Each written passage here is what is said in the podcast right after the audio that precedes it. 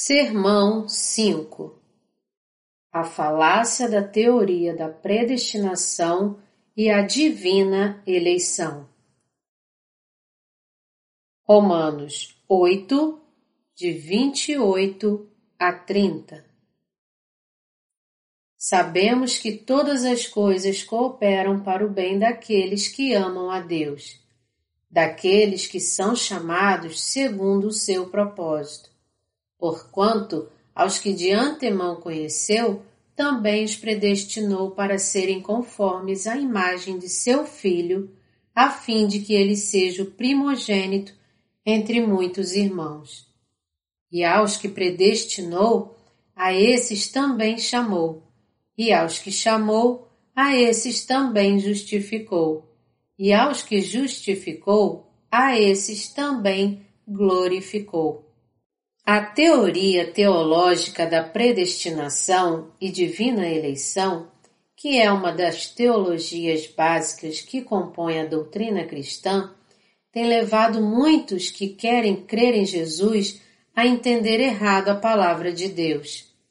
Esta teoria tem causado muita confusão.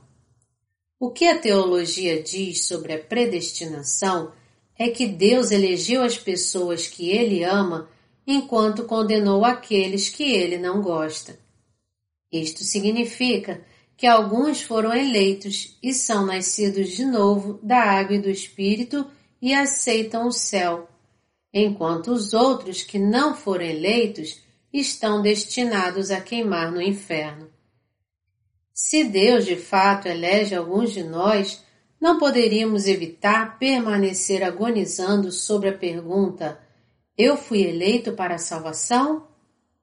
Se não fomos eleitos, é inútil para nós crermos em Jesus. Portanto, essa teoria tem feito muitas pessoas pensarem se elas foram eleitas por Deus, em vez de pensarem sobre sua própria fé.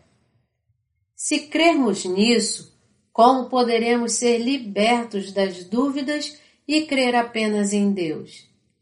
Como confirmamos que Deus realmente nos elegeu? Ele seria bom somente para aqueles eleitos, apesar de dizer: É porventura Deus somente dos judeus? Não o é também dos gentios? Sim, também dos gentios? Romanos 3, 29 porque muitas pessoas entendem errado o significado da predestinação e divina eleição, elas temem ser destruídas apesar de crerem em Jesus. Efésios 1, de 3 a 5 diz: Bendito Deus e Pai de nosso Senhor Jesus Cristo, que nos tem abençoado com toda sorte de bênção espiritual nas regiões celestiais em Cristo, assim como nos escolheu nele antes da fundação do mundo para sermos santos e irrepreensíveis perante ele, e em amor nos predestinou para ele, para a adoção de filhos por meio de Jesus Cristo, segundo o beneplácito da sua vontade. Portanto, nós devemos rever o conceito da predestinação e divina eleição. Devemos primeiramente entender o que a Bíblia fala sobre predestinação e divina eleição e fortalecer a nossa crença na salvação através da água e do Espírito. O que Romanos nos diz? Alguns teólogos desenvolveram a teoria infundada da eleição incondicional. Então a teologia é Deus? A teologia em si não é Deus. Mesmo antes da criação do mundo, Deus escolheu toda a humanidade em Jesus Cristo e guardou na mente o desejo de salvar todos nós, nos tornando justos. Jesus nos ama incondicionalmente. Não faça um Deus discriminatório. Os não crentes têm fé em seus próprios pensamentos, mas os crentes colocam a base de sua fé na palavra escrita de Deus. Divina eleição no Antigo Testamento. Em Gênesis 25, de 21 a 26, nós lemos sobre os dois filhos de Isaac, Esaú e Jacó. Deus escolheu Jacó enquanto os dois filhos de Isaac ainda estavam na barriga da sua mãe. Aqueles que entendem errado a palavra de Deus tomam isso como uma base da teoria da eleição incondicional. Isso é como misturar um Deus de destino com o cristianismo.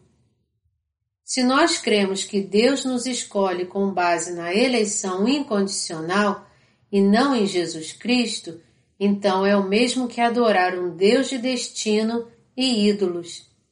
Deus não é um desses. Se nós estivéssemos crendo em um Deus de destino, estaríamos negando o plano de Deus para nossas vidas e caindo na armadilha de Satanás.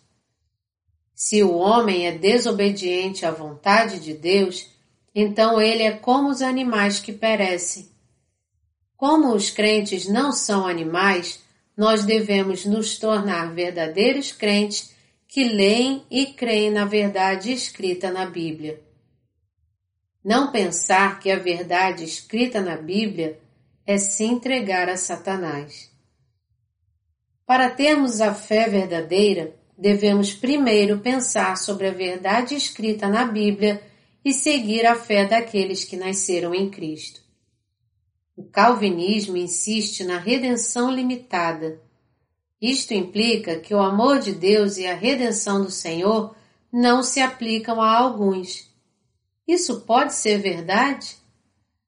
A Bíblia diz: O qual deseja que todos os homens sejam salvos e cheguem ao pleno conhecimento da verdade. 1 Timóteo 2, 4 Se a bênção da redenção só fosse aplicada a alguns, muitos crentes desistiriam de crer em Jesus. Afinal de contas, quem gostaria de crer em um Deus tão intolerante? Devemos ter confiança de que o nosso Deus não é intolerante. Ele é o Deus da verdade, amor e justiça. Nós temos que crer em Jesus e no Evangelho do Novo Nascimento, da Água e do Espírito, e, portanto, sermos salvos de todos os nossos pecados. Jesus é o Salvador de todos aqueles que nascerem de novo da água e do Espírito. Segundo o Calvinismo, se houvesse dez pessoas, algumas delas seriam salvas por Deus, enquanto as outras iriam queimar no fogo do inferno. Isto não é verdade. Não faz sentido dizer que Deus ama alguns e descarta outros. Imagine que Deus está aqui conosco hoje. Se ele decidisse eleger aqueles que estão sentados do lado direito, decidindo que todos os que estão do lado esquerdo iriam para o inferno, nós o trataríamos como Deus? Aqueles que foram descartados não levantariam suas vozes em protesto? todas as criaturas iriam clamar: Como Deus pode ser tão injusto? A eleição incondicional não é verdade, porque Deus elegeu toda a humanidade em Jesus Cristo. Portanto, qualquer um que é chamado por Deus no nome de Cristo é eleito. Então, quem Deus pode chamar até ele? Ele chama os pecadores, não os justos. Deus não chama aqueles que se consideram justos.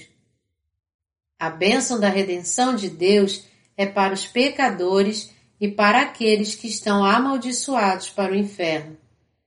Eleição significa que Deus chama os pecadores a fim de torná-los seus filhos justos. Deus é justo. Deus é justo. Ele não é o Deus que ama incondicionalmente apenas alguns eleitos. Ele chamou os pecadores em nome de Cristo. Sem a salvação por intermédio da redenção de Jesus Cristo e seu perdão de pecados, como poderíamos conhecer a salvação e o amor de Deus? Nunca o faça o Deus injusto. Tente encontrar o que está faltando quando você lê Efésios 1, de 3 a 5. Bendito Deus e Pai de nosso Senhor Jesus Cristo, que nos tem abençoado com toda sorte de bênção espiritual nas regiões celestiais em Cristo, assim como nos escolheu, nele, antes da fundação do mundo, para sermos santos e irrepreensíveis perante Ele e em amor nos predestinou para Ele, para a adoção de filhos, por meio de Jesus Cristo, segundo o beneplácito da Sua vontade. Eleição incondicional no Calvinismo não corresponde às palavras da Bíblia. A Bíblia diz: nos escolheu nele antes da fundação do mundo. Deus escolheu toda a humanidade em Cristo para nascer de novo da água e do Espírito. Aqueles que não podem evitar o nascimento com pecado podem ser redimidos do pecado e se tornar seus filhos. Ele incluiu toda a humanidade na lista daqueles que devem ser salvos e os elegeu em Jesus Cristo. Porque muitas teologias que insistem na eleição incondicional dizem que apenas alguns são escolhidos, muitas pessoas são enganadas no caos dessa teoria irracional. Estas falsas teologias dizem que Deus escolhe alguns e descarta outros por intermédio da eleição incondicional, enquanto a verdade da Sua palavra é que Deus escolheu todos os pecadores em Jesus. Muitas pessoas são vítimas dessas teorias falsas devido às suas crenças supersticiosas.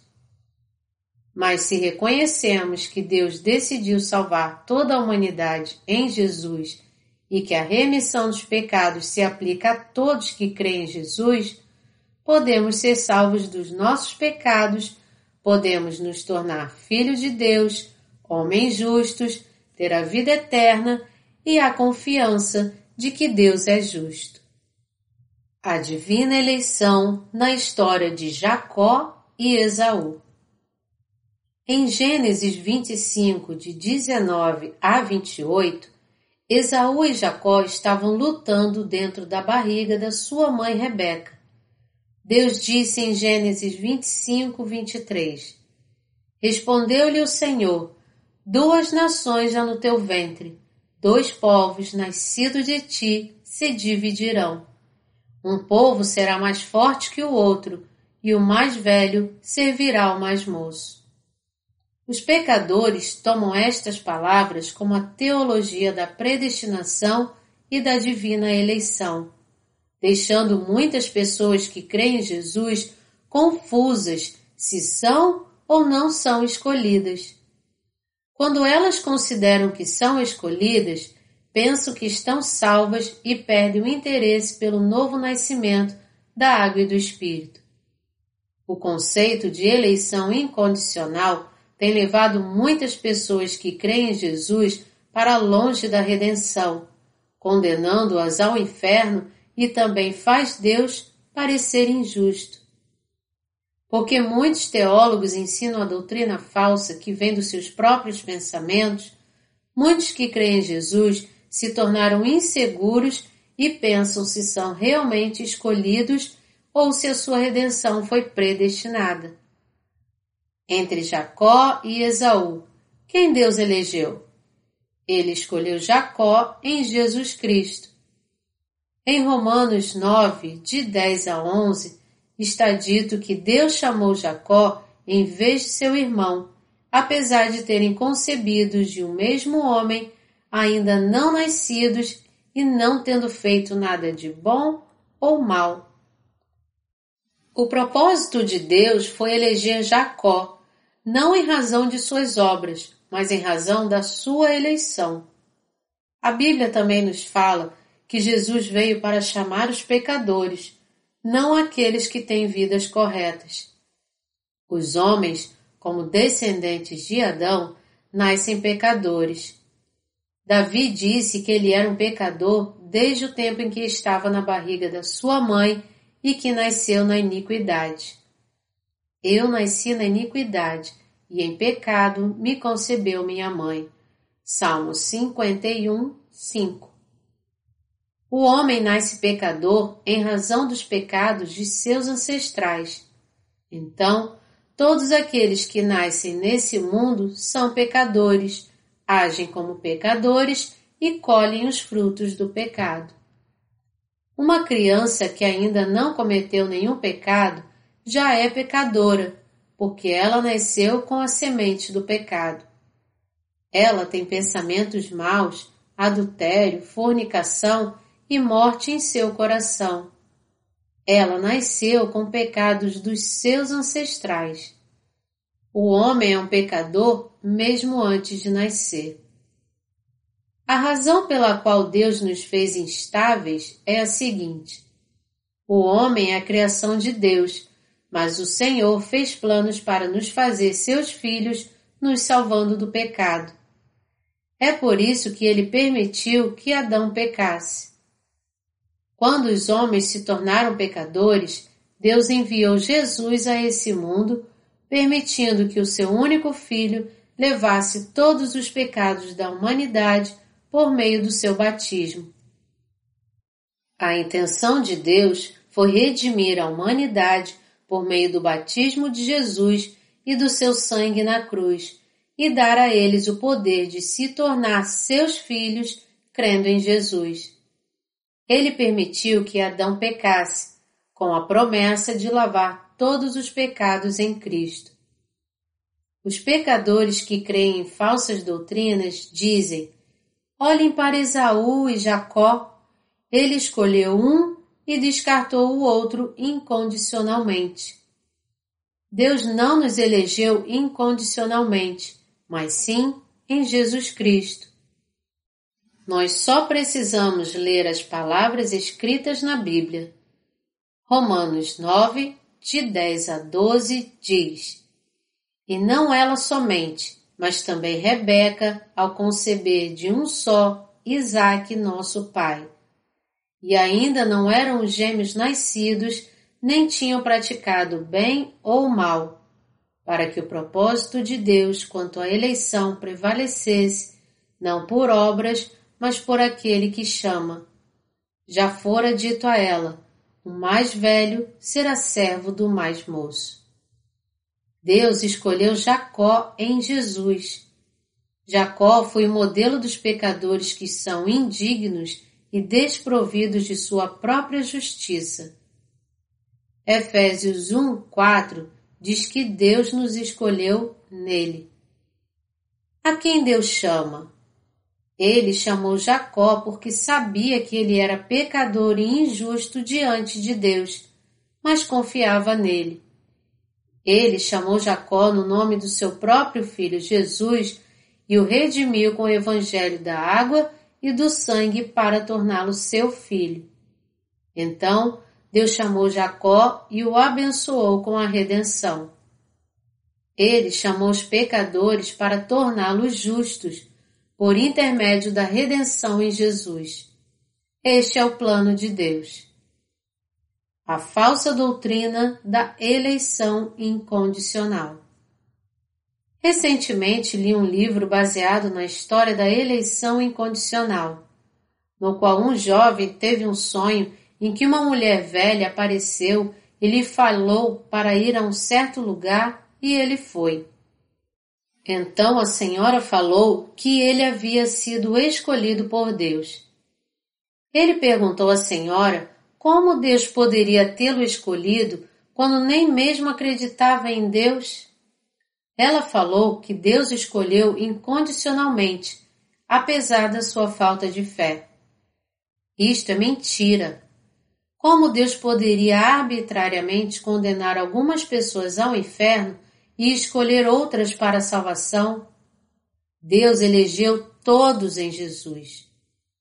A teoria da eleição que exclui Jesus é falsa, mas muitos teólogos insistem que Deus escolheu apenas alguns de nós. Isso não é verdade. Deus quer salvar a todos em Jesus. Apenas aqueles que não creem na redenção da água e do Espírito em Jesus não serão salvos.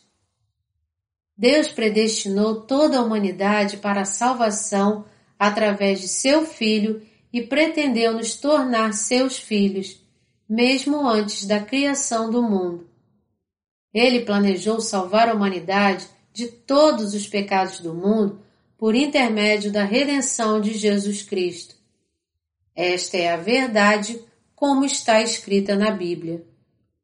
Os justos que são nascidos de novo em Cristo são os escolhidos, mas os teólogos insistem que Deus escolheu apenas alguns de nós. Eles dizem, por exemplo, que os monges budistas estão entre os que Deus não escolheu. Porém, Deus também os escolheu em Jesus. Se Deus elegeu incondicionalmente alguns sem Jesus, nós não precisaríamos pregar o Evangelho. Se Deus tivesse planejado eleger alguns sem Jesus, os pecadores não precisariam crer em Jesus. Como então as suas palavras de amor, verdade libertação poderiam ser cumpridas? Haveria alguma razão para os servos de Deus pregarem o Evangelho? Faz algum sentido dizer que Deus já elegeu incondicionalmente os redimidos e os amaldiçoados sem Jesus?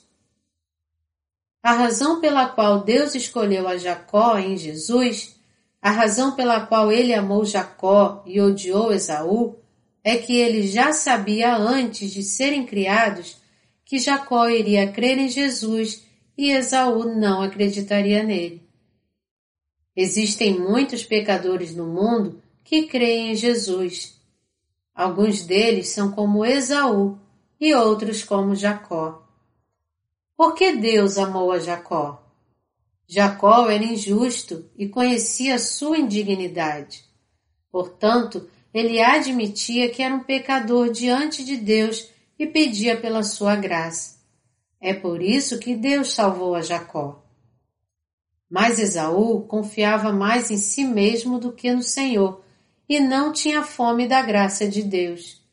Então, Deus disse que amou Jacó e odiou Esaú. Esta é a palavra da verdade.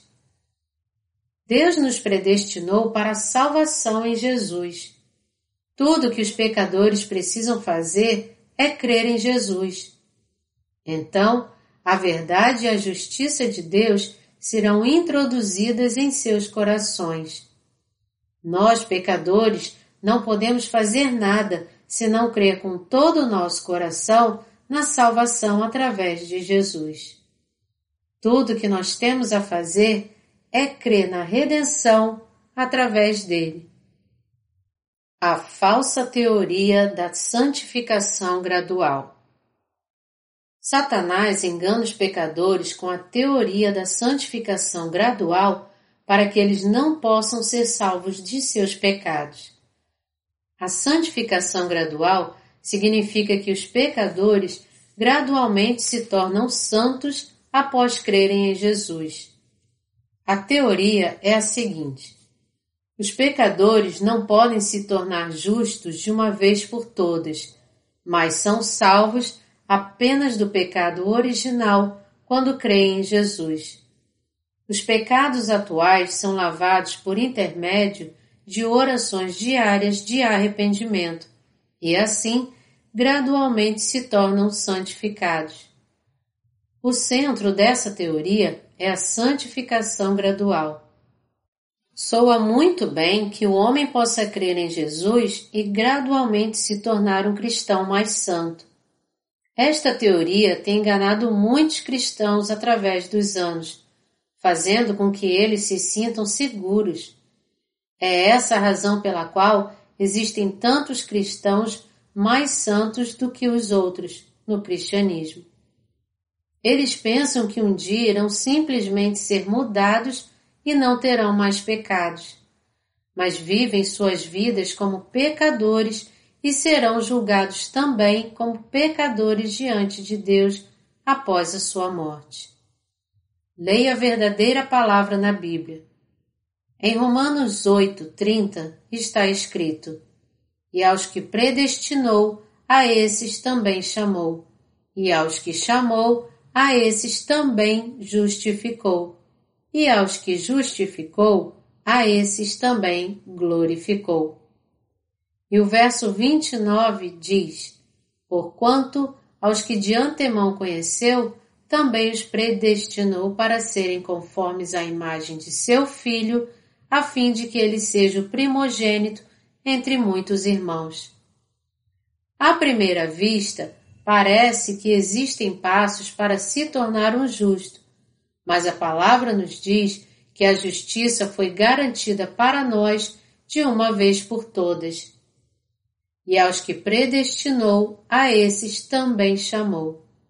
Jesus chamou os pecadores e os tornou justos por meio do seu batismo no Jordão e sua morte na cruz. Portanto, aquele que crê na redenção em Jesus se torna um filho glorificado de Deus. É a graça de Deus que redime os pecadores e os glorifica em seu nome. Isso é o que Deus nos diz. Mas muitos cristãos nos falam para ler Romanos 8, 30. Existem degraus para se tornar santificado. Isso não significa que mudamos gradualmente? Essa é a forma como enganam. Eles falam para as pessoas no tempo futuro que um pecador se tornará justo com o tempo. Mas a Bíblia não nos fala no tempo futuro, mas no passado, que nós já fomos justificados de uma vez por todas. Existe uma diferença definitiva entre o conceito futuro e o passado.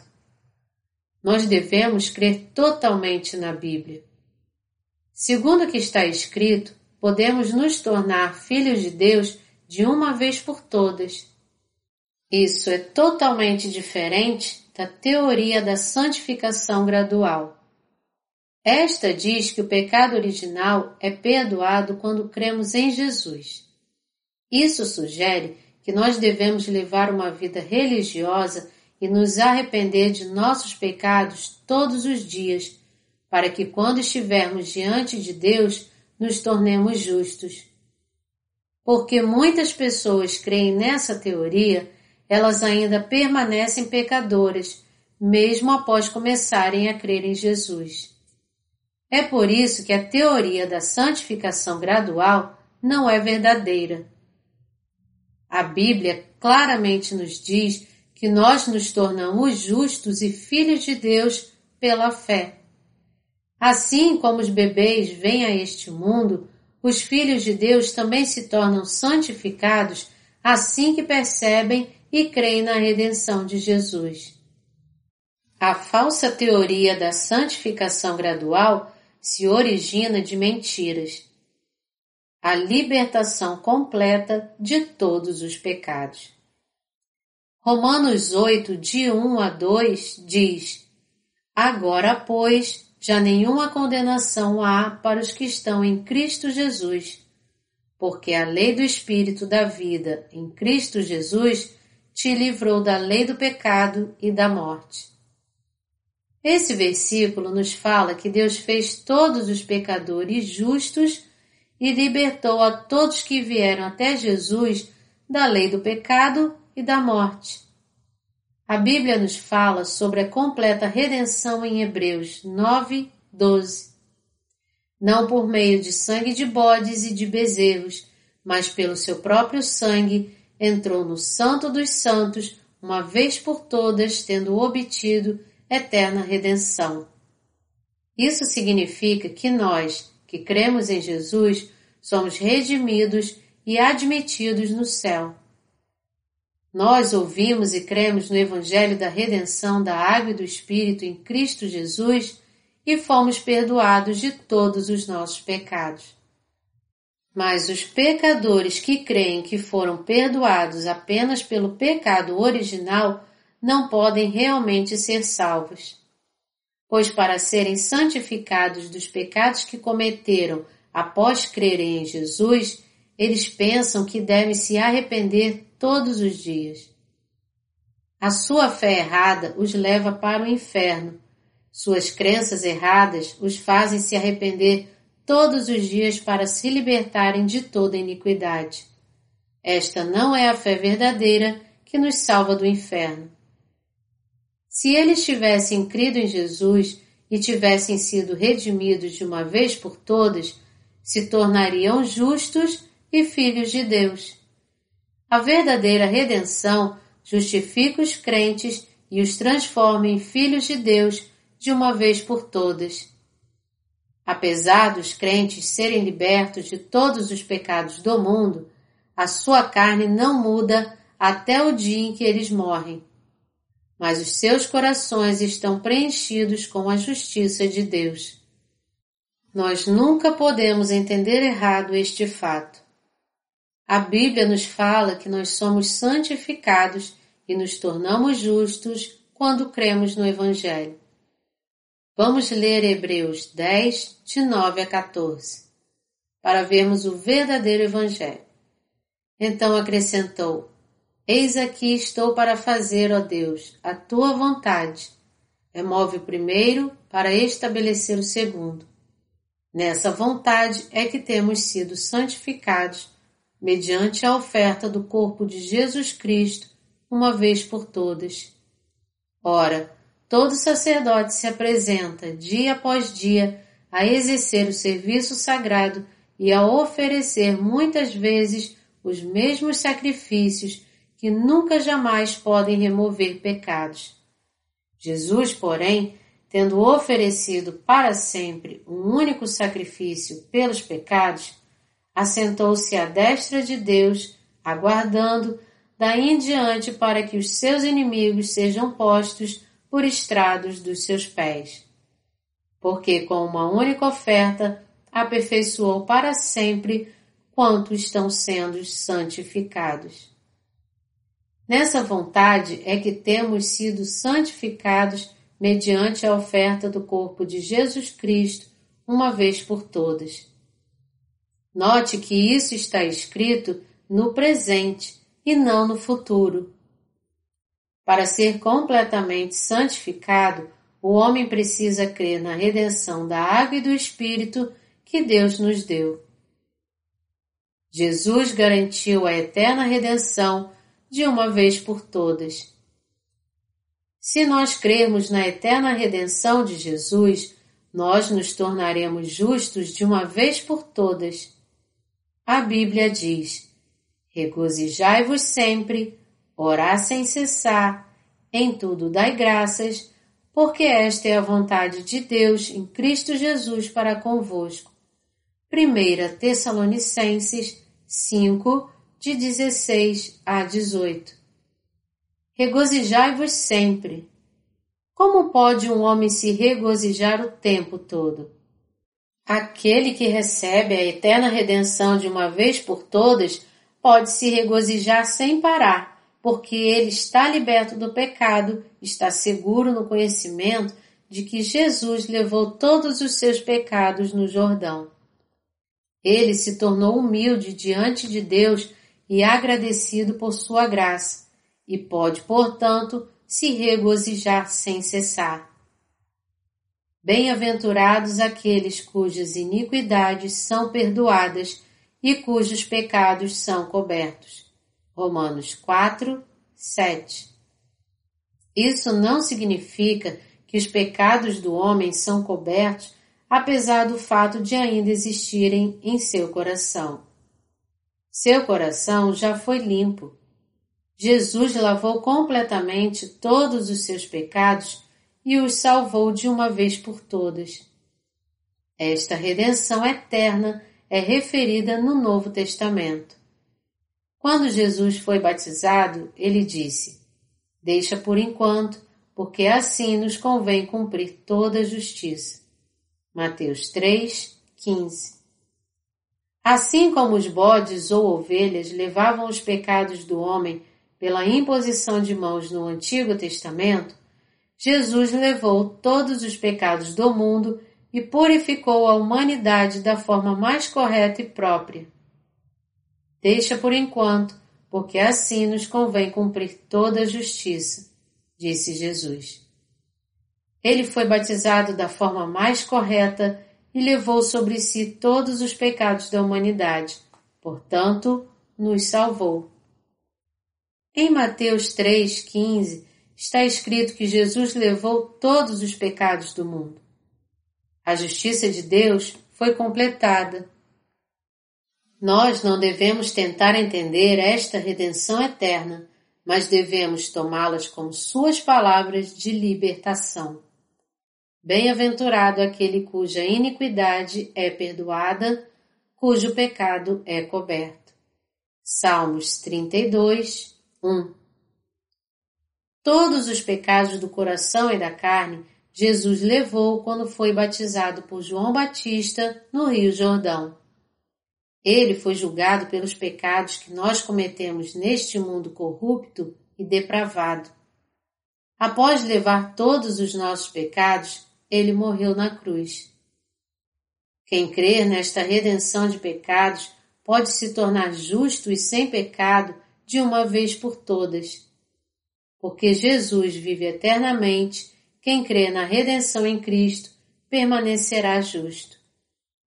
Nós podemos agora permanecer diante de Deus com confiança e dizer: Como você está, Senhor? Eu creio em seu único Filho, Jesus Cristo, e eu também sou seu filho. Obrigado, Pai. Obrigado por me aceitar como seu filho. Isso não ocorre em razão das minhas obras, mas apenas por intermédio da minha fé no novo nascimento da água e do Espírito em Jesus. Você me salvou de todos os pecados desse mundo. Eu creio no que você disse. Deixa por enquanto porque assim nos convém cumprir toda a justiça. Mateus 3, 15. Por meio do batismo de Jesus e da sua cruz, me tornei seu filho, por isso sou grato a ti. Você passou todos os seus pecados para Jesus? Todos os seus pecados foram levados por ele? A Bíblia nos diz que Graças ao batismo de Jesus e sua morte na cruz, os pecadores podem ser santificados apenas crendo nele. A relação entre o batismo de Jesus e a redenção. Imagine um homem que vive como um pecador, apesar de crer em Jesus e orar na igreja. Querido Deus, por favor, perdoe-me pelos pecados que cometi semana passada. Perdoe-me por estes últimos três dias.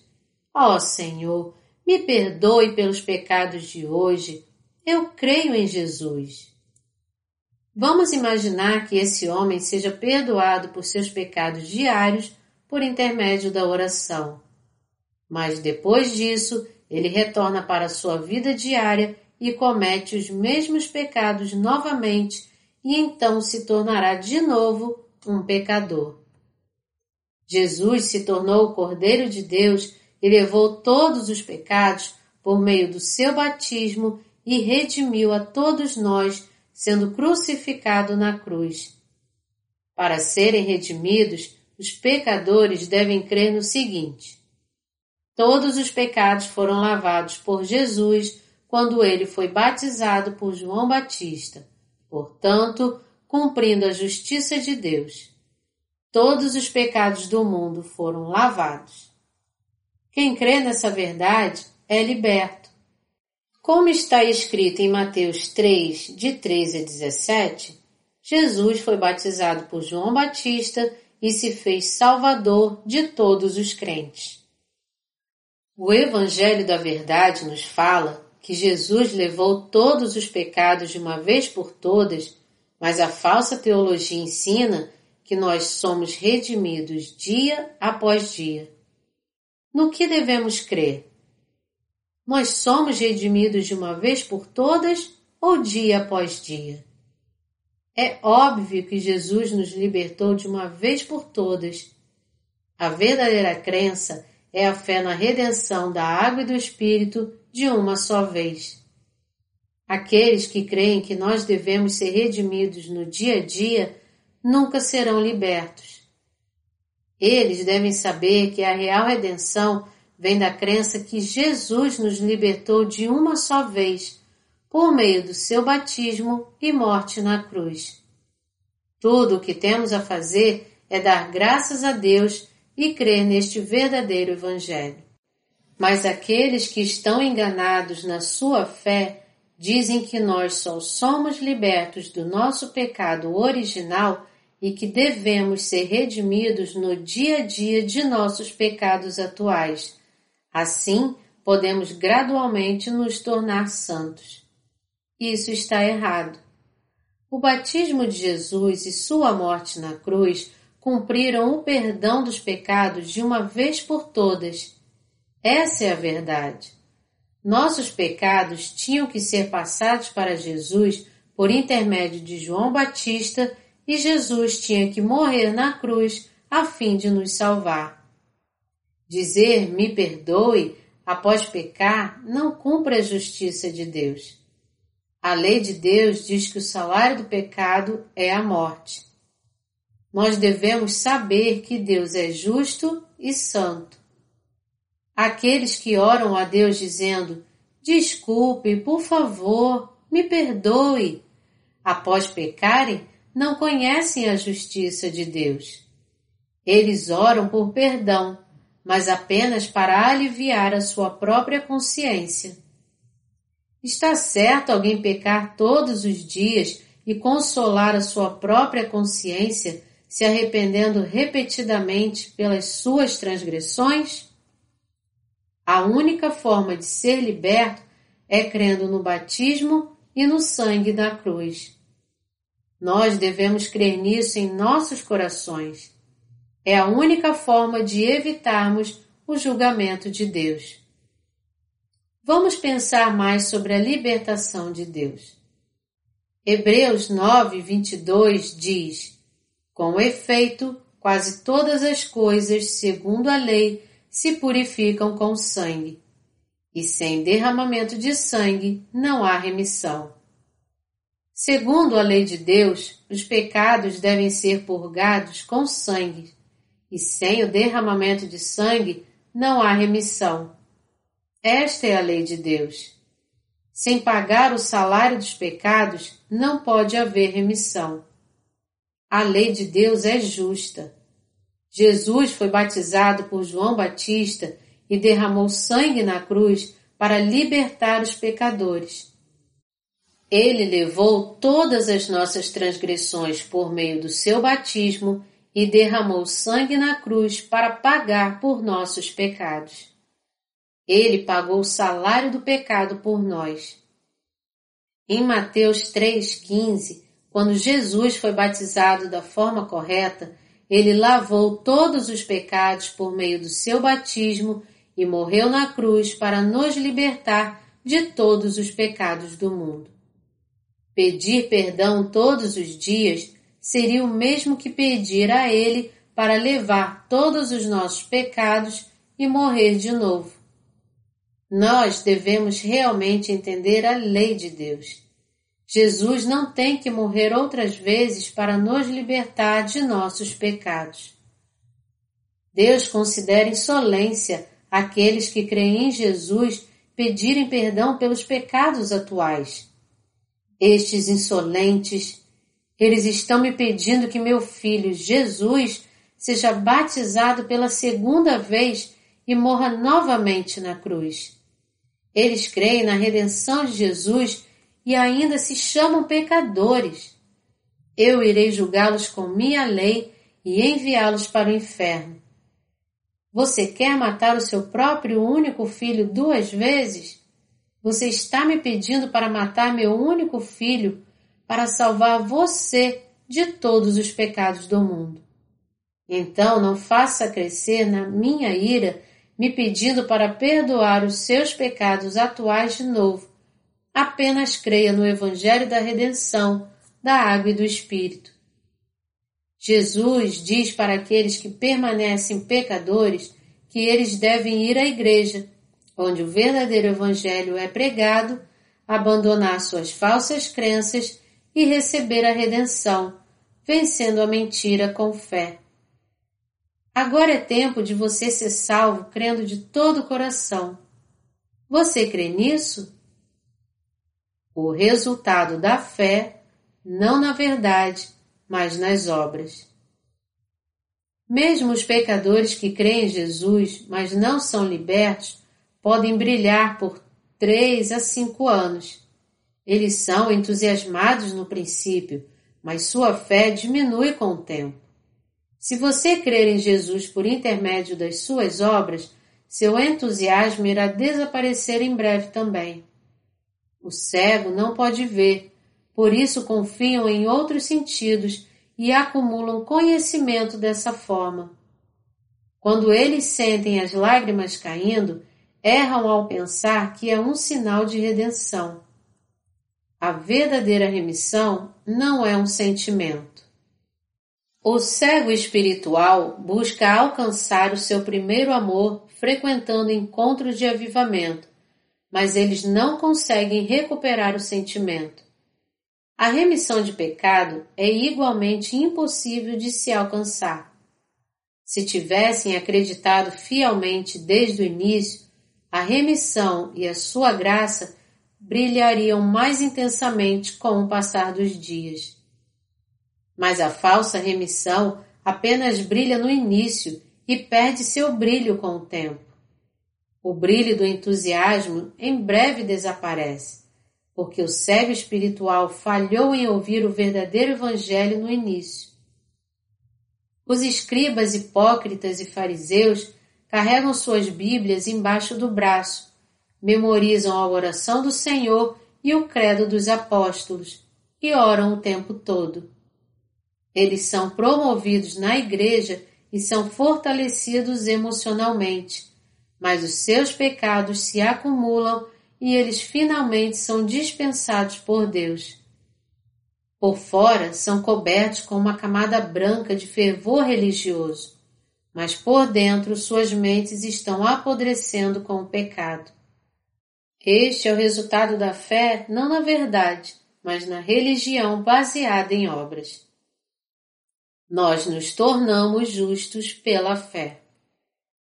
Vamos ler Hebreus 10, de 16 a 18. Esta é a aliança que farei com eles, depois daqueles dias, diz o Senhor. Porém no seu coração as minhas leis e sobre a sua mente as inscreverei. Acrescenta. Também de nenhum modo me lembrarei dos seus pecados e das suas iniquidades para sempre. Ora, onde há remissão destes, já não há oferta pelo pecado. Agora que somos redimidos pela água do batismo de Jesus e por seu sangue na cruz, nós não precisamos mais de expiação pelos pecados. Pode parecer estranho quando você ouve isso pela primeira vez, mas está de acordo com as palavras da Bíblia. Estas palavras são de homem? A Bíblia é a medida justa para se medir todas as coisas. Depois daqueles dias, diz o Senhor, porém no seu coração as minhas leis e sobre a sua mente as inscreverei. Hebreus 10, 16. Como você se sente após ser redimido? Agora que o seu coração é livre do pecado, você se sente mais tranquilo, se tornou uma pessoa justa e pode viver na luz. E o Senhor diz em Hebreus 10, 17: Também de nenhum modo me lembrarei dos seus pecados e das suas iniquidades para sempre. Ele nos diz que não se lembrará dos pecados e das iniquidades dos redimidos. Por quê? Porque Jesus foi batizado da forma mais correta. Após levar todo o pecado, Jesus foi julgado no lugar daqueles que creem nele. Agora que ele pagou por nossos pecados, podemos lembrar-nos deles, mas não precisamos nos sentir culpados por eles. Não temos mais que morrer por nossos pecados, porque Jesus lavou todo o pecado e derramou seu sangue na cruz por nós. Hebreus 10, 18 diz: Ora, onde há remissão destes, já não há oferta pelo pecado. Isto significa que ele levou todos os pecados do mundo e também aqueles que renasceram em Jesus não precisam mais fazer nenhuma oferta por seus pecados. Ó oh Deus, por favor, me perdoe. A razão pela qual eu creio em Jesus e ainda vivo na miséria é que eu ainda não fui redimido. Eu sou um cristão, mas minha mente está completamente deturpada pelo pecado. Nós não precisamos orar dessa forma. Os pecadores cometem pecados sem reconhecê-los como tal. Eles não sabem o que é pecado porque não conhecem a lei da verdade de Deus. Só sabem que não devem pecar em suas consciências, mas não sabem o que é pecar perante Deus. Deus nos mostrou que é um pecado não crer em Jesus. Em João 16, 9, ele diz o que é pecar diante de Deus. Do pecado, porque não crê em mim. É um pecado diante de Deus não crer nele. João 16, 10 diz o que a justiça é. Da justiça, porque vou para o Pai e não me vereis mais. Em outras palavras, Jesus já libertou este mundo de todo o pecado e, portanto, ele não tem que nos libertar com o segundo batismo e morte na cruz. Ele chamou aqueles que creem na redenção para santificá-los e torná-los justos. A redenção neste mundo se completou por meio do seu batismo e morte na cruz. Nenhuma outra redenção é necessária para libertar os pecadores. E não há salvação em nenhum outro porque abaixo do céu não existe nenhum outro nome dado entre os homens pelo qual importa que sejamos salvos.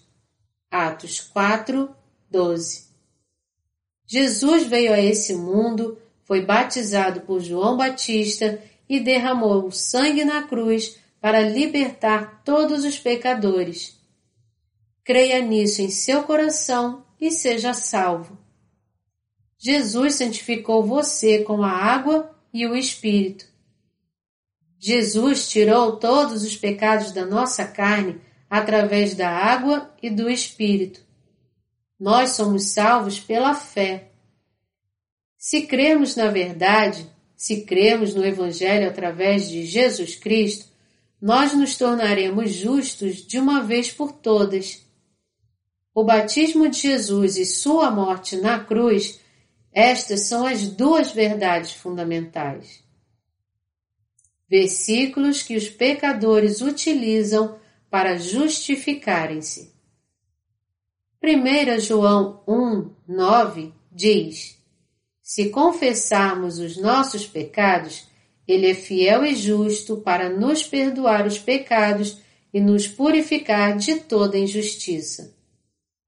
Seria bom se nós só precisássemos confessar os nossos pecados para sermos perdoados.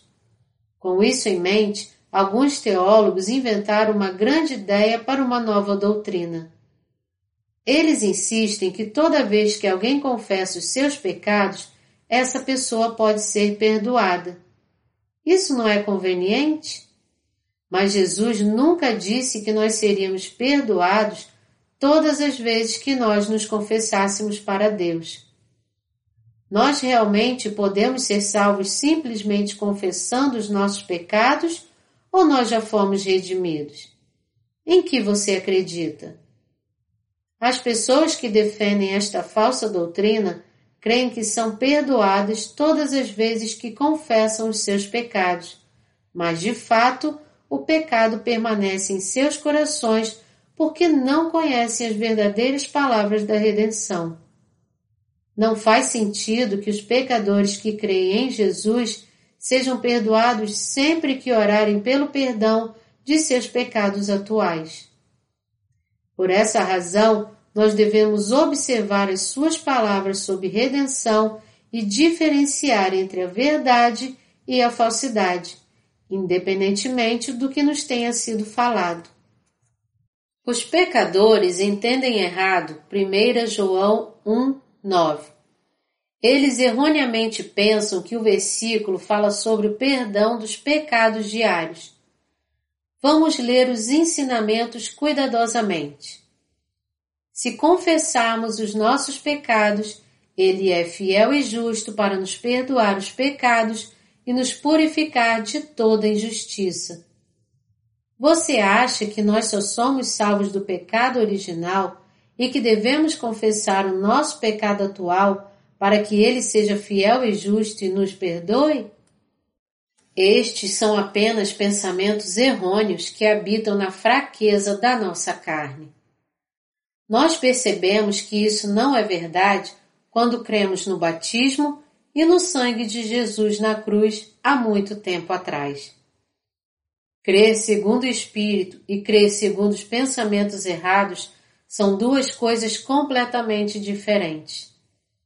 Aqueles que creem segundo seus próprios pensamentos sentem a necessidade de lavar os seus pecados todos os dias, mas aqueles que creem na redenção da água e do sangue sabem que foram libertos de uma vez por todas por meio do batismo e do sangue de Jesus Cristo. Aqueles que creem que devem se confessar todos os dias para serem redimidos estão, na verdade, cometendo o pecado de não crer na redenção por meio do batismo e do sangue de Jesus. Você já foi redimido de uma vez por todas por meio do batismo e sangue de Jesus? Aqueles que não são redimidos tentam ganhar a salvação confessando os seus pecados todos os dias. Isso ainda deixa o problema do que fazer com os pecados que irão cometer no futuro. Eles podem tentar confessar adiantadamente pelos seus pecados futuros, mas fazendo isso eles mostram a falta de crença em Jesus. Estas pessoas estão cegas para o Evangelho da Redenção. Jesus nos libertou do pecado de uma vez por todas com seu batismo e sangue levando julgamento sobre si. Nós somos libertos simplesmente crendo nele.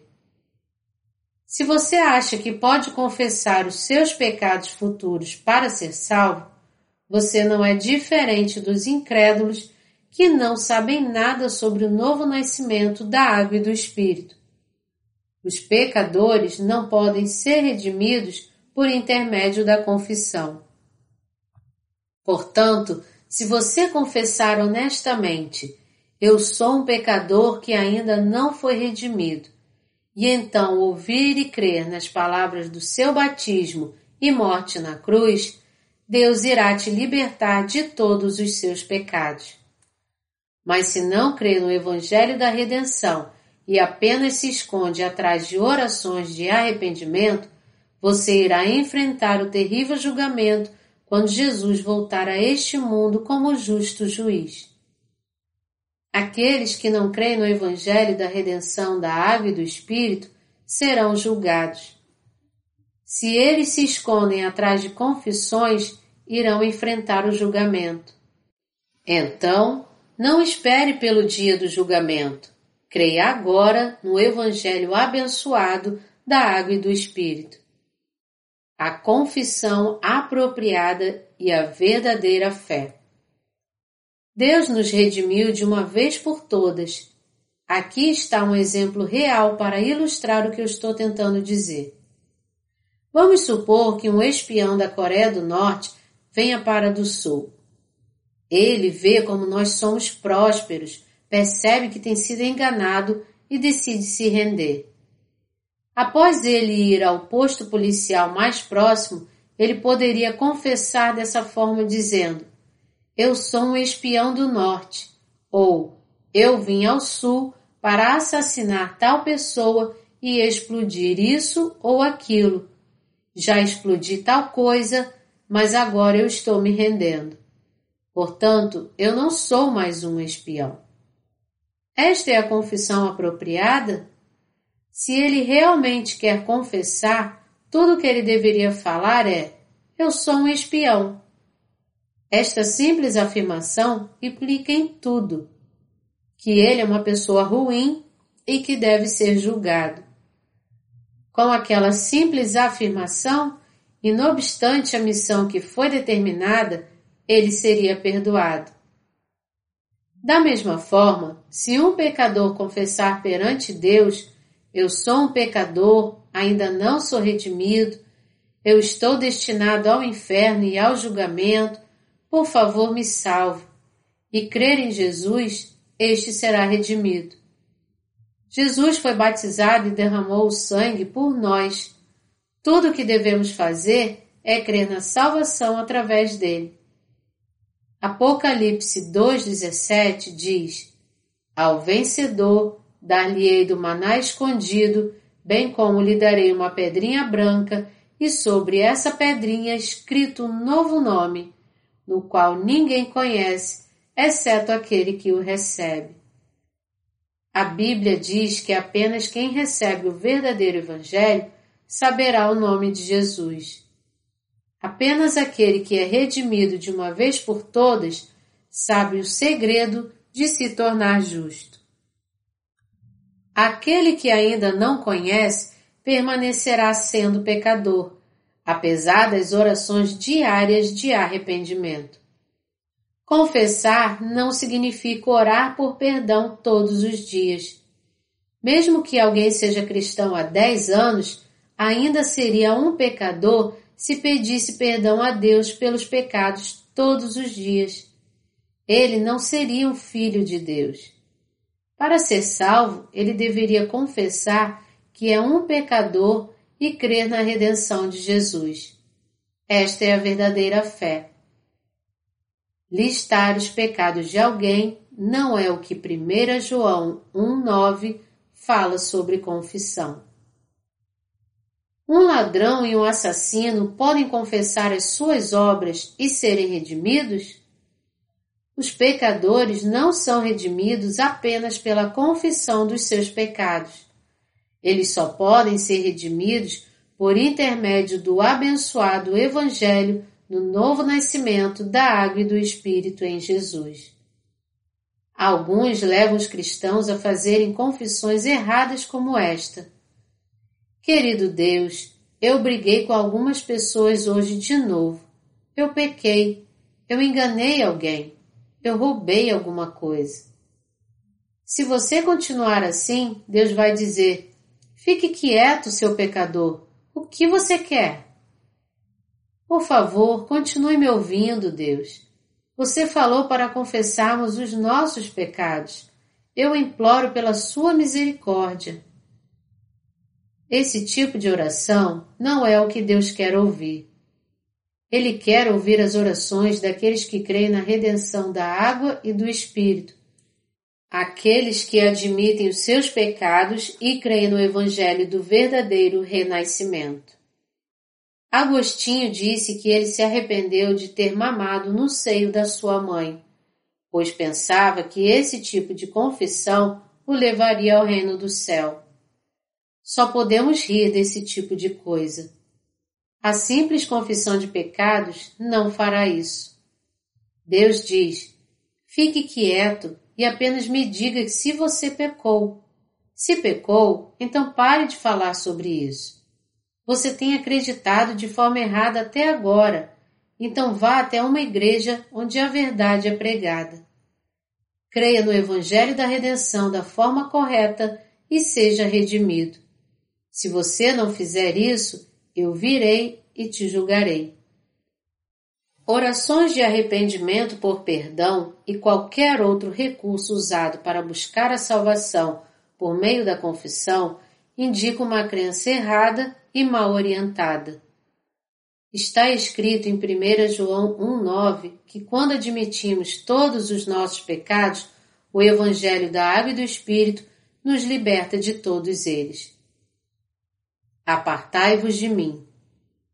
Os pecadores cristãos têm uma fé errada, praticando iniquidades diante de Deus. Muitos, naquele dia, hão de dizer-me: Senhor, Senhor, porventura não temos nós profetizado em teu nome, e em teu nome não expelimos demônios, e em teu nome não fizemos muitos milagres?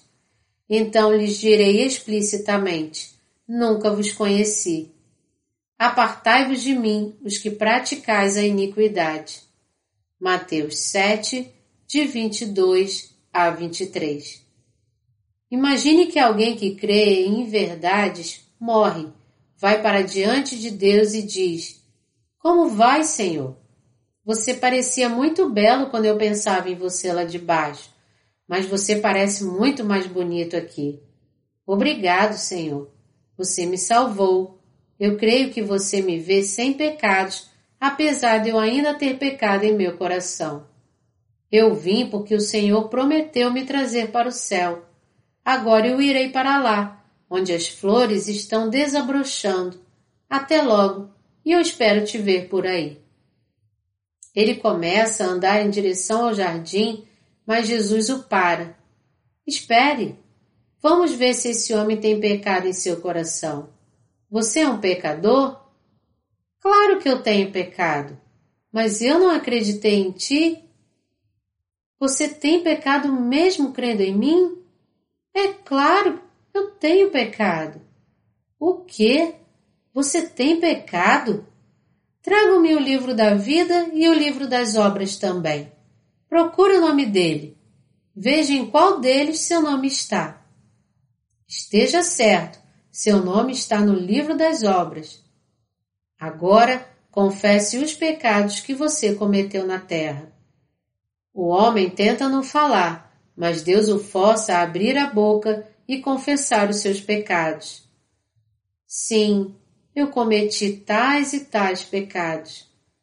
Ele está muito confuso e não consegue manter a boca fechada. Tudo bem, já basta. Ele fez o suficiente para ser enviado para o inferno. Está mais do que qualificado. Mandem-no para aquele lugar ardente. Ele não é enviado para o lugar onde as flores estão desabrochando, mas para o lugar que está cheio de fogo e enxofre. Ele range os dentes enquanto é enviado para o inferno. Eu acreditei em você, profetizei em seu nome, preguei em seu nome, vendi a minha casa para te servir, ajudei órfãos, sofri muito em seu nome, orei de madrugada, ajudei os doentes, mereço ir para o céu. Ele range tantos dentes que os consome até não sobrar nada. Quando chega ao inferno, ele vê todos os cristãos que não conheciam o verdadeiro significado da redenção de Jesus. Aqueles que entendem de forma errada o evangelho da redenção são descartados por ele. Os pecados dos falsos crentes são gravados no livro das obras. Acreditando ou não em Jesus, Deus destrói aqueles que têm pecado em seus corações. Se ele encontra mesmo um pouco de pecado no coração de alguém, essa pessoa é condenada ao inferno no dia do julgamento. Deus pede que os pecadores que ainda não foram redimidos confessem que não foram libertos se eles desejarem alcançar a redenção. Os pecados de um pecador estão gravados em seu coração.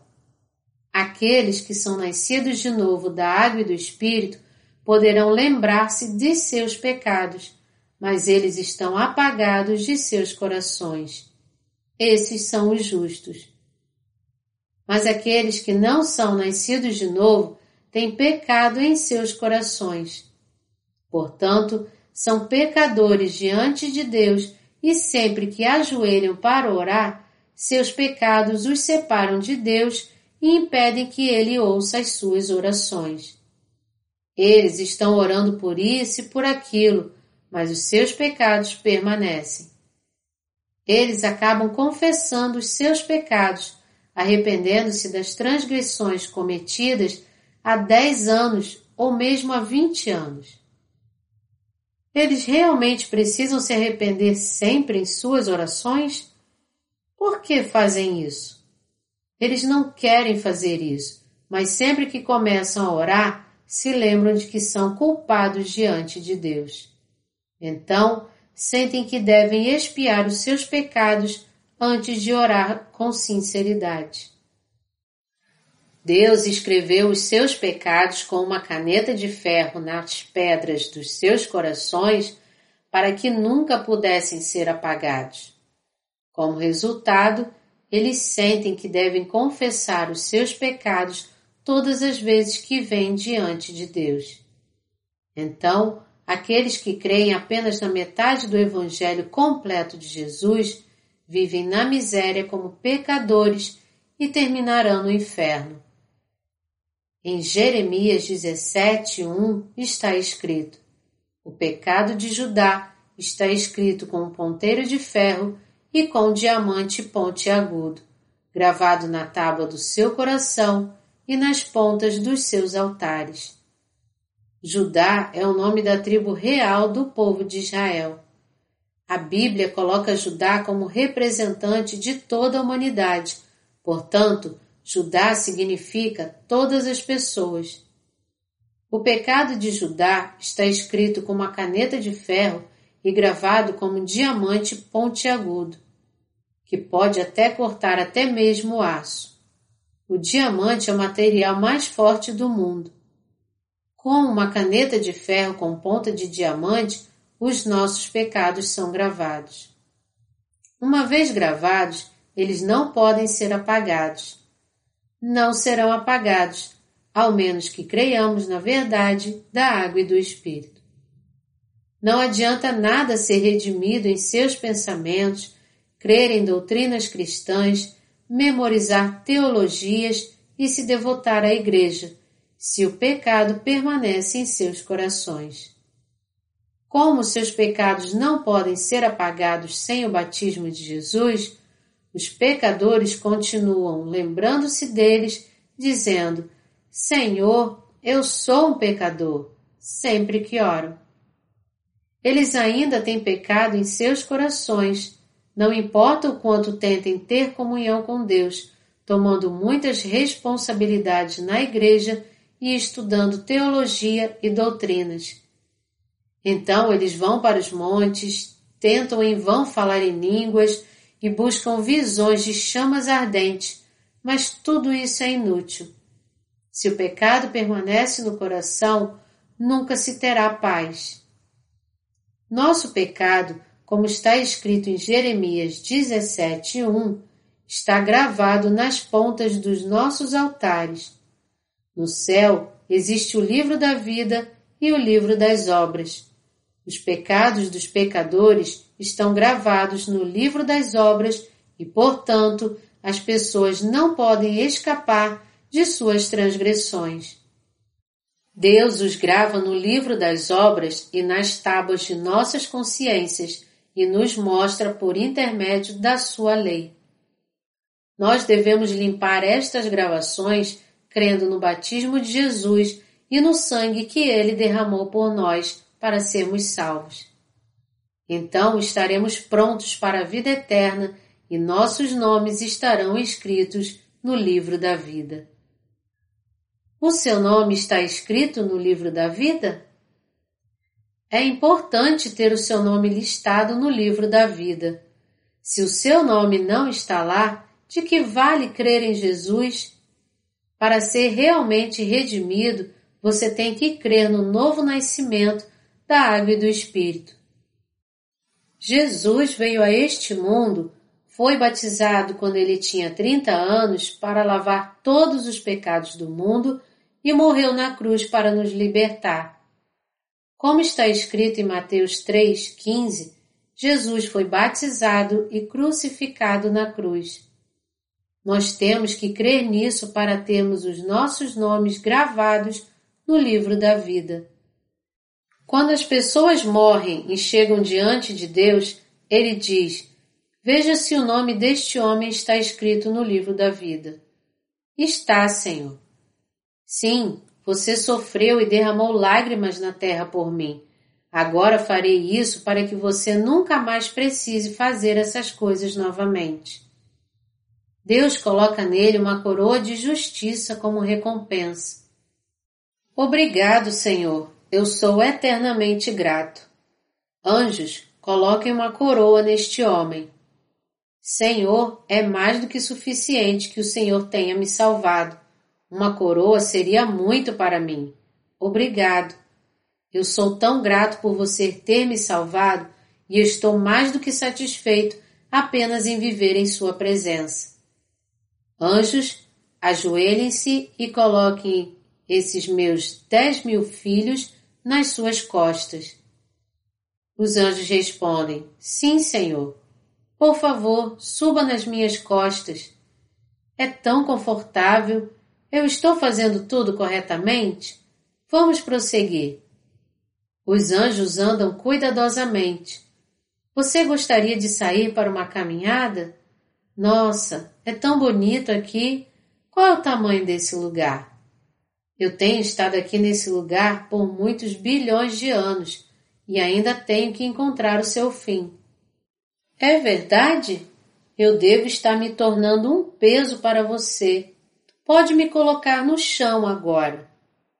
Nós nunca nos cansamos aqui. Obrigado, mas eu quero ficar no chão no reino do céu. Agora, onde estão todos os justos que chegaram antes de mim? Eles estão logo ali. Vamos até lá. Aleluia!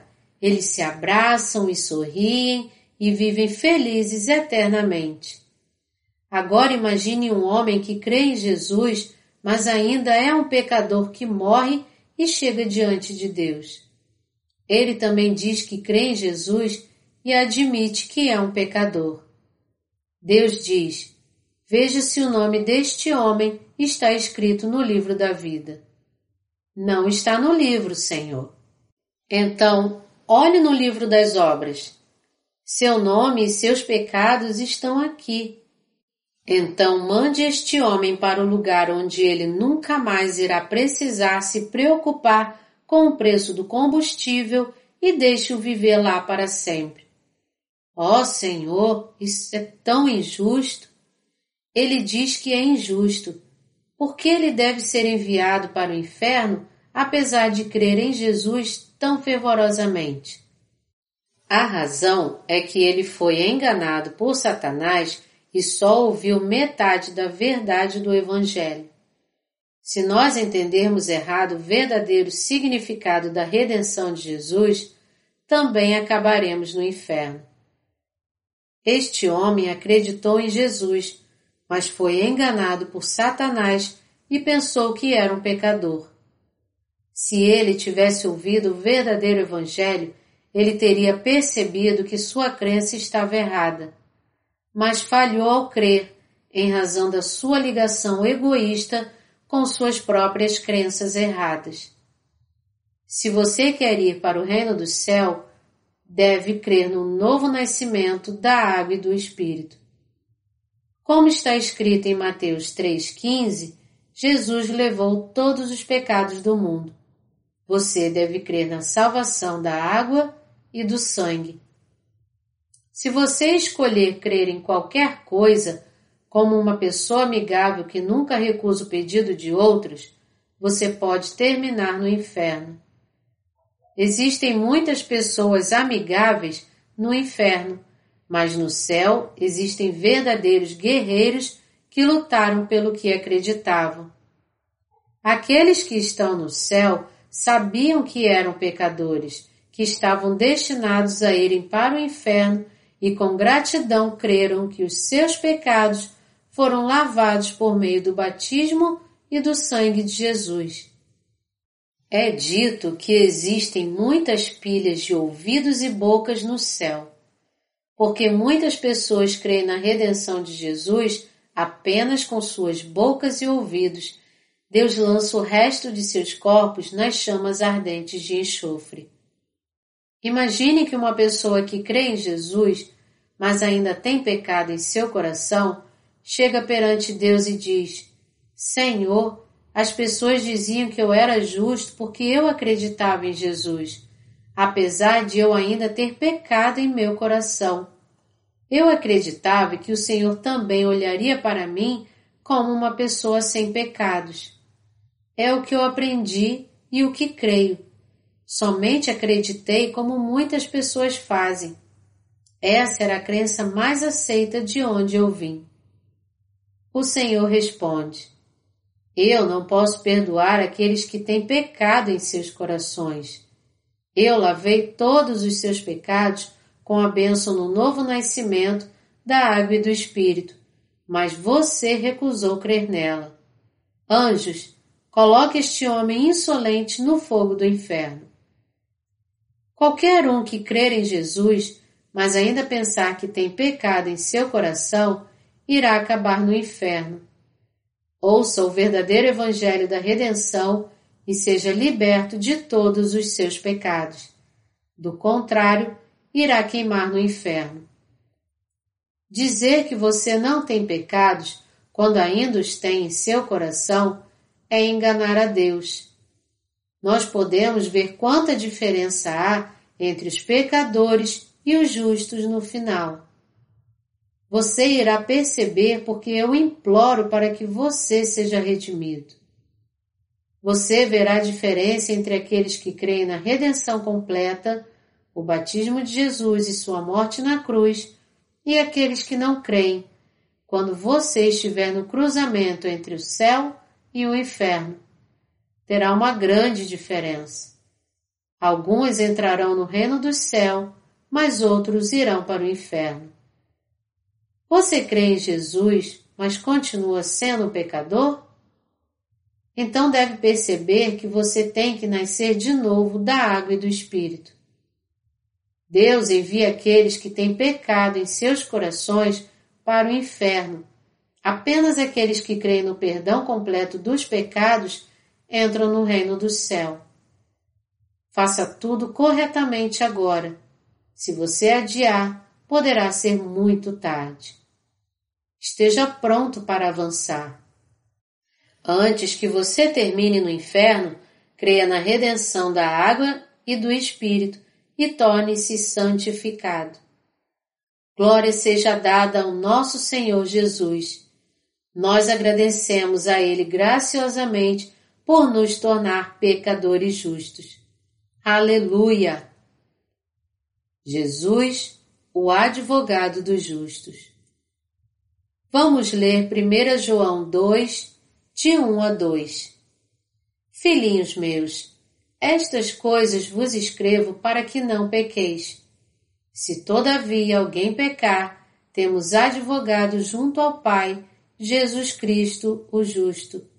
E ele é a propiciação pelos nossos pecados, e não somente pelos nossos próprios, mas ainda pelos do mundo inteiro. Vocês viram? Existe alguém que crê, mas ainda tem pecado em seu coração? Se você tem pecado em seu coração, mas fala para Deus que não tem, está enganando ao Senhor e a você também.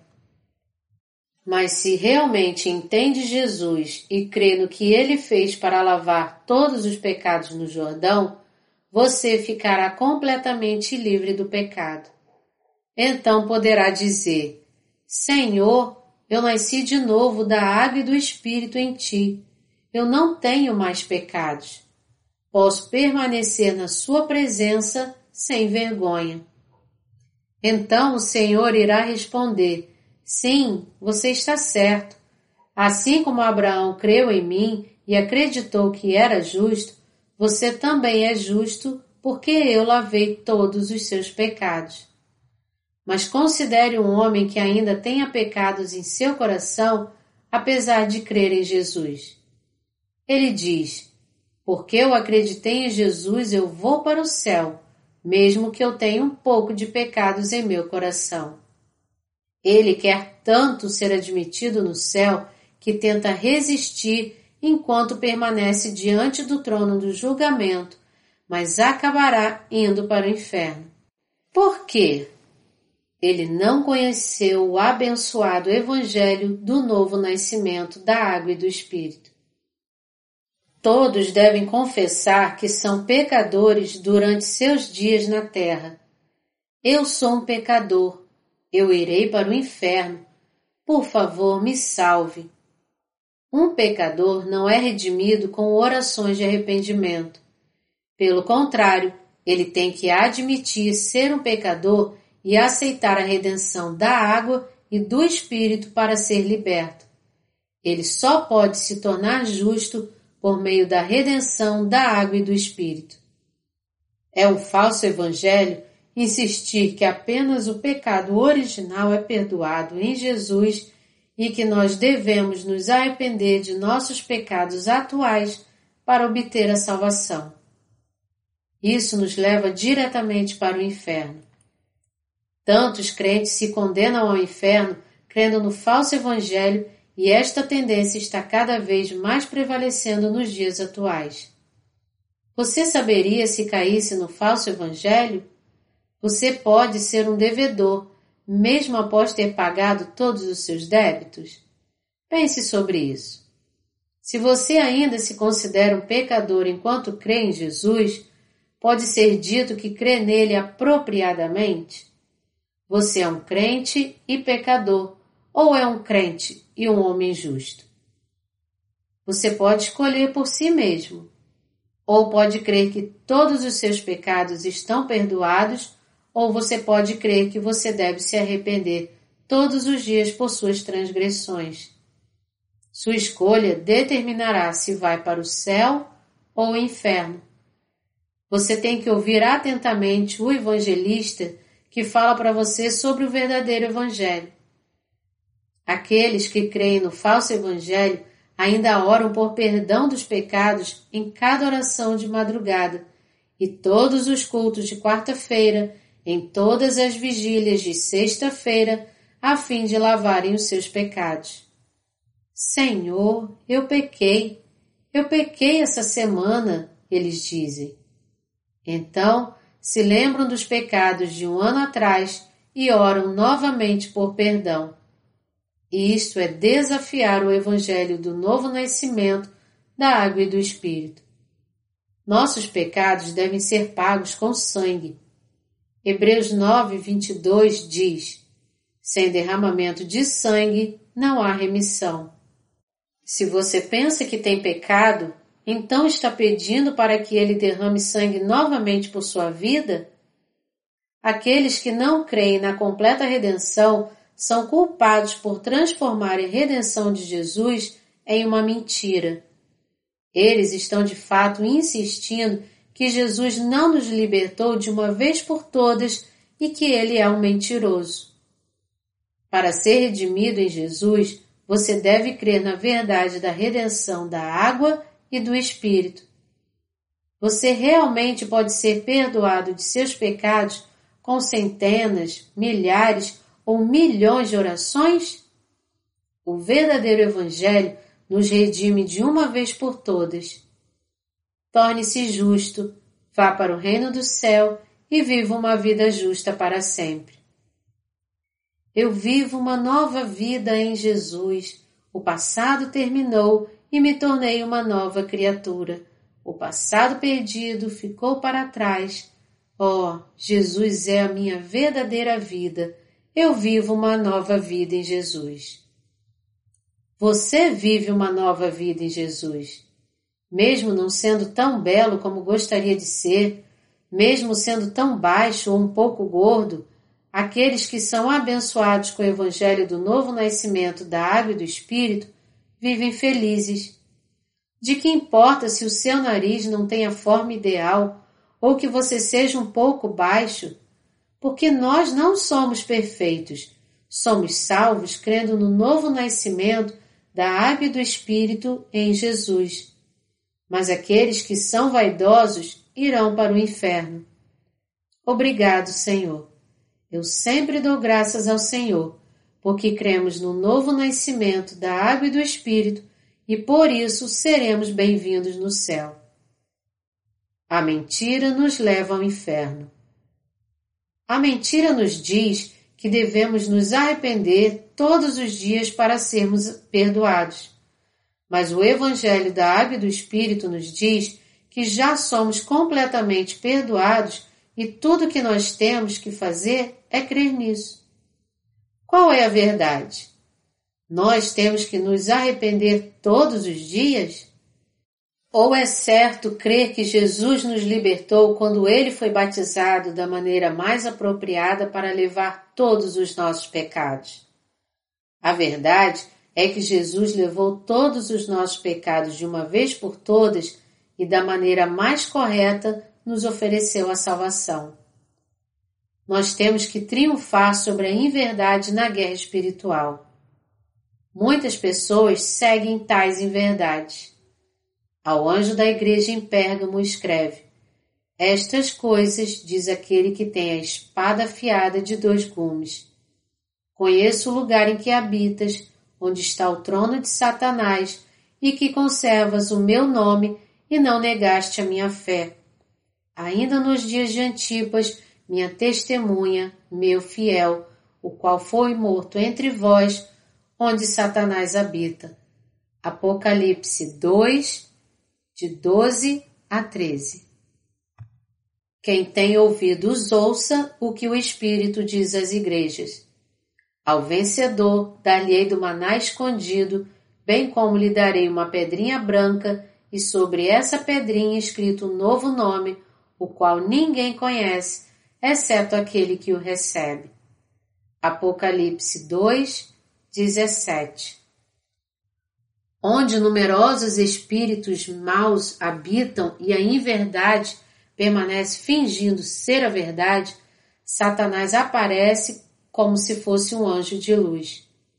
Deus não pode ajudar aqueles que ouvem e conhecem a verdade do Evangelho da Água e do Espírito, mas não creem nele. Eles terminarão no inferno. Todos devem decidir por si próprios se creem na salvação de Jesus Ninguém ajoelha diante de você implorando para que creia e seja liberto. Se você quer ser salvo do pecado, então creia na salvação da água e do Espírito. Se você se sente agradecido pelo seu amor na salvação e sua graça em nos salvar, então creia. Se for um pecador destinado ao inferno, então creia na água e no Espírito, no batismo de Jesus e na sua morte na cruz, então você irá se tornar um justo. Se pensar que não é um pecador, você não tem que ser redimido pela crença em Jesus. Apenas os pecadores são libertos de todos os pecados crendo no Evangelho do novo nascimento, da água e do Espírito. Jesus é o Salvador dos pecadores e o Consolador dos atribulados. Ele é o Criador, é o Mestre do amor. Eu sinceramente peço que creia no Evangelho do novo nascimento, da água e do Espírito. Creia! Você pode estar certo de que Jesus será seu Salvador, amigo, pastor e Deus. Os pecadores devem crer em Jesus. Se você não quer ir para o inferno, deve crer nisso. Deus não implora para que nós acreditemos no Evangelho da salvação. Você quer ser admitido no céu? Então creia no Evangelho do novo nascimento, da água e do Espírito. Jesus diz: Eu sou o caminho, a verdade e a vida. Creia em mim. Você está dizendo que quer ser lançado no inferno? Então não acredite. Deus diz que já preparou um lugar no inferno para você. Deus não implora. Um vendedor recepciona bem as pessoas indistintamente para vender os seus produtos. Mas Deus dá o reino do céu pela graça apenas para aqueles que são redimidos. Deus é justo. As pessoas dizem que o fim do mundo está próximo. Sim, eu também acho. E é burrice não crer no Evangelho da Água e do Espírito. Vamos juntos para o reino do céu. Você não quer ir comigo para o lugar onde Jesus habita? Vamos ler Romanos 8, de 1 a 2. Agora, pois, já nenhuma condenação há para os que estão em Cristo Jesus, porque a lei do Espírito da vida em Cristo Jesus te livrou da lei do pecado e da morte. Jesus levou todos os nossos pecados por meio do seu batismo e morte na cruz. Ele salvou todos os pecadores que deveriam ser julgados por seus pecados. A salvação de Deus consiste em duas coisas. Uma é a lei e a outra é o seu amor. A lei nos ensina que nós somos pecadores. Segundo a lei, o salário do pecado é a morte. Nós não podemos ser salvos pela lei. Ela apenas nos ensina a nossa natureza pecaminosa. Permite que nós saibamos que somos pecadores. Para pagar o salário do pecado, Jesus veio a este mundo, levou todos os pecados e pagou por eles com a sua vida para nos salvar do julgamento. É o amor de Deus que nos salvou do pecado.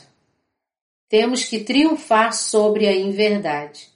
Deus dá a bênção do novo nascimento da água e do Espírito para aqueles que superam a inverdade. Nós somos salvos crendo em Jesus. Crendo em Suas palavras, nós alcançamos a justiça e entendemos a verdade. Creia na verdade do novo nascimento da água e do Espírito em seu coração e você será salvo.